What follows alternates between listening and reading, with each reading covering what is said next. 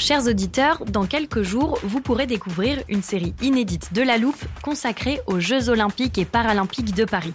À trois mois de la cérémonie d'ouverture, on s'est demandé comment réussir ces JO. Les transports sont-ils prêts à affronter les milliers de touristes? Le dispositif de sécurité est-il suffisant? L'enthousiasme sera-t-il finalement au rendez-vous? Pour répondre, on plonge durant cinq épisodes dans les archives des éditions précédentes, accompagnés des journalistes de l'Express. C'est à retrouver à partir du 13 mai sur toutes les plateformes d'écoute. Hiring for your small business? If you're not looking for professionals on LinkedIn, you're looking in the wrong place. That's like looking for your car keys in a fish tank.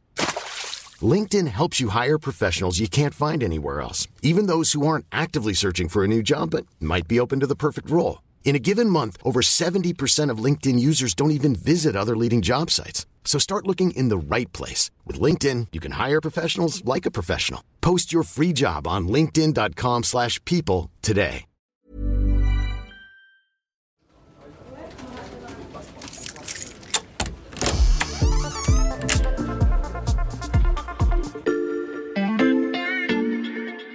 Bonjour, c'est Mathias Pengili. Bienvenue dans l'armoire de la loupe. Cette semaine, vous allez tout comprendre sur Des bombes carbone. Bombe carbone. Bombe carbone. Bombe de carbone. Bombes de carbone. Bombe carbone. les bombes carbone. On les appelle aussi des bombes climatiques et on comprend, vu le vocabulaire employé, qu'il y a de quoi s'inquiéter. Sébastien Julien, rédacteur en chef adjoint en charge du climat à l'Express, va tout nous expliquer. Bonjour Sébastien. Bonjour Mathias. Je le dis tout de suite pour nos auditeurs, on ne parle pas de véritables bombes, Sébastien. Pas besoin de se mettre à l'abri, en effet, en tout cas pas tout de suite. Euh, non, les bombes carbone, ce sont euh, ces sites d'extraction de charbon, pétrole, gaz, qui pourraient émettre chacune plus de 1 milliard de tonnes de CO2 sur leur durée d'exploitation. Mmh. Alors certains sont déjà en activité, d'autres sont encore à l'état de projet.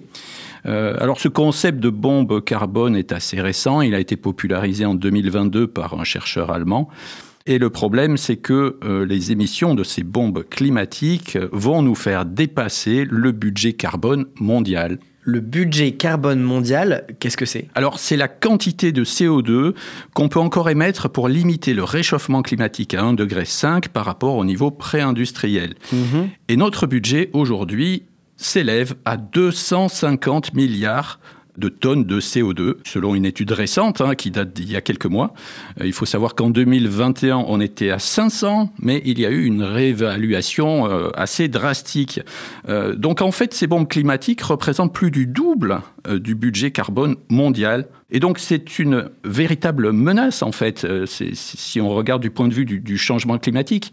Avec ces infrastructures, il, il est, pour ainsi dire, impossible d'atteindre les objectifs fixés par l'accord de Paris.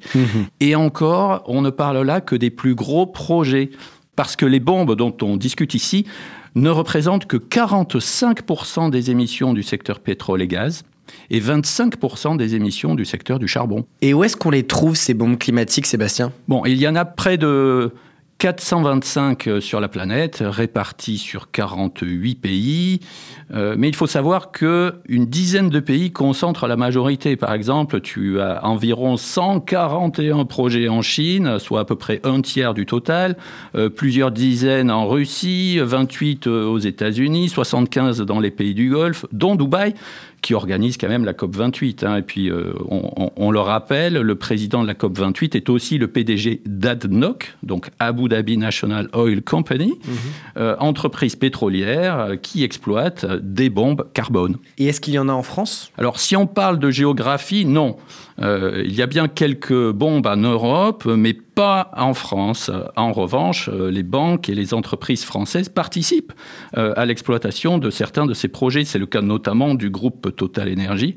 Alors, les ONG aiment beaucoup rappeler que Total est impliqué, soit en tant qu'opérateur, soit en tant qu'actionnaire, dans de nombreux projets d'énergie fossile super émetteurs en gaz à effet de serre. Et par exemple, il y a ce méga projet pétrolier en Ouganda. Euh, du côté des banques, euh, bien, par exemple, BNP Paribas participe aussi euh, en finançant des entreprises qui sont en première ligne dans l'extraction. Elle le fait cependant de moins en moins si on en croit le site Carbon Bombs qui compile compile en fait toutes les informations sur ces projets. Et Sébastien, est-ce qu'on peut faire quelque chose pour empêcher ces bombes climatiques d'exploser? Bon, alors c'est sûr, les citoyens euh, ont a priori peu de moyens à leur disposition pour sortir le monde des énergies fossiles. Euh, bah, ils peuvent cependant mettre la pression sur les entreprises, les gouvernements, parce que c'est vrai, il y a une responsabilité des États qui acceptent ces projets. La COP28 permettra également de remettre le sujet sur la table. Euh, même si ce n'est pas là où se jouent en fait les choses, puisque la COP n'a aucun moyen de forcer les pays à, à sortir du pétrole. Toutefois, il faut aussi prendre conscience qu'il y a d'autres bombes climatiques euh, que celles dont on vient de parler. Par exemple, le dégel du pergélisol. Qu'est-ce que c'est? C'est une couche du sol qui contient de la matière organique, euh, qui est gelée, et normalement qui reste gelée toute l'année. Alors on la trouve au Canada, en Sibérie.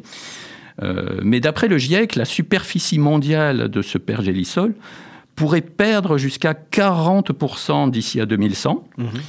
Et donc, en fait, les émissions de méthane et de CO2 qui en résultent pourraient augmenter l'intensité du changement climatique de 10 à 15% alors, on pourrait aussi parler de la déforestation, si on a une définition encore plus large des bombes climatiques.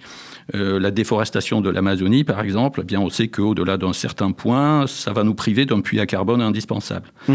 Et, et, en fait, le point commun entre ces menaces et les projets pétroliers dont on parlait tout à l'heure, c'est qu'ils peuvent tous nous faire basculer dans un monde où les conditions de vie euh, seront fortement dégradées, avec en plus une très grande difficulté, voire une impossibilité à rattraper les choses, à, à revenir en fait à un état initial. Alors je sais que tu vas me dire, c'est, tout ça c'est pas très enthousiasmant, ça donne l'impression qu'on est condamné. Mmh. Euh, c'est d'ailleurs l'argument des collapsologues, mais euh, je voudrais quand même souligner que le monde est en train de s'organiser pour faire face au changement climatique. Il faut le rappeler. En France, on a eu euh, une baisse, alors certes, qui est relativement faible, mais le, volume de nos émissions de CO2 a baissé de 2,5% euh, par exemple en 2022. On sait que dans le monde, on met en place beaucoup de choses pour réduire les énergies fossiles, autour de l'essor de la voiture électrique, par exemple. Donc certes, ça ne va pas assez vite, on peut faire mieux. Au moins, le mouvement est enclenché des bombes climatiques qu'on va donc tâcher de désamorcer. Merci beaucoup Sébastien pour tes explications. À bientôt. Voilà, je peux refermer l'armoire. Maintenant, vous êtes capable d'expliquer ce qu'est une bombe carbone. Et si vous voulez en savoir plus, on vous a préparé une liste d'épisodes de la loupe et d'articles de l'Express qui traitent du sujet. Les liens sont à retrouver dans la description de ce podcast. Bon week-end, profitez-en pour rattraper les épisodes que vous auriez manqués. Je vous dis à lundi pour passer un nouveau sujet à la loupe.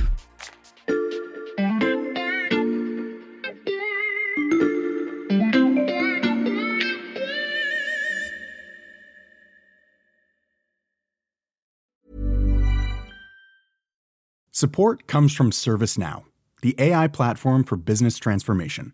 You've heard the hype around AI. The truth is, AI is only as powerful as the platform it's built into. ServiceNow is the platform that puts AI to work for people across your business, removing friction and frustration for your employees, supercharging productivity for your developers, providing intelligent tools for your service agents to make customers happier all built into a single platform you can use right now. That's why the world works with ServiceNow.